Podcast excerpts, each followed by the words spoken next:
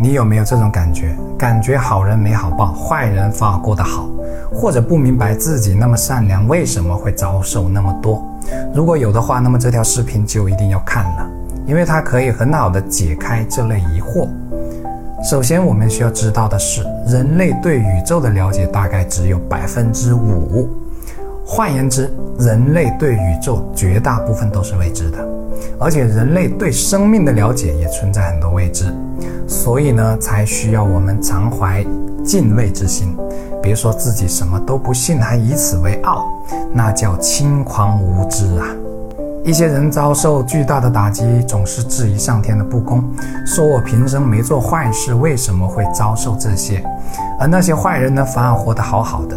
先说坏人，其实所谓坏人，只是站在我们的角度和认知上看到的极小的局部，而这个局部又加上了自己的主观判断。就像有些人看了我的某个视频，认定我就是坏人。不完全统计，这样的人至少有几十个。所以呢，坏人这个概念是值得商榷的。再来说上天不公的问题，因果是三生的。正所谓欲知前世因，今生受者是；欲知后世果，今生做者是。换言之，我们今生所承受的一切，都是过去或前生的业力造成的。业力是组成因果关系的元素，是指引发过去、现在或将来的结果的集合。业力分善和恶，是直接影响福田的。这也就可以解开为什么好人不一定有好报，坏人不一定遭恶报的原理。因为每个人的福田账户不一样，你不知道他上辈子做过什么，也不知道他在你看不见的地方做过什么。何况一个人大部分时间你是看不到的，由此可见我们对一个人的评判有多么主观。另外，行善有时候虽然没有得到福报，但也可能已避开了灾祸。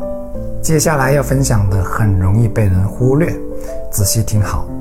我相信除了个人福田账户，还存在一个叫家庭福田的账户，这就可以很好的解释《易经》的那句话。积善之家必有余庆，积不善之家必有余殃，所以才有了必应子孙的说法。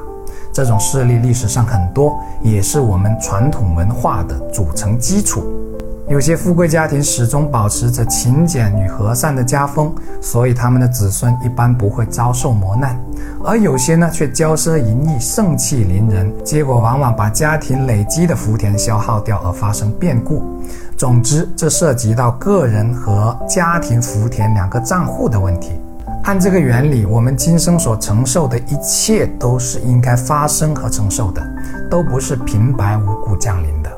你不觉得仅仅这样子想，至少心里能舒坦一些，而不再怨天尤人吗？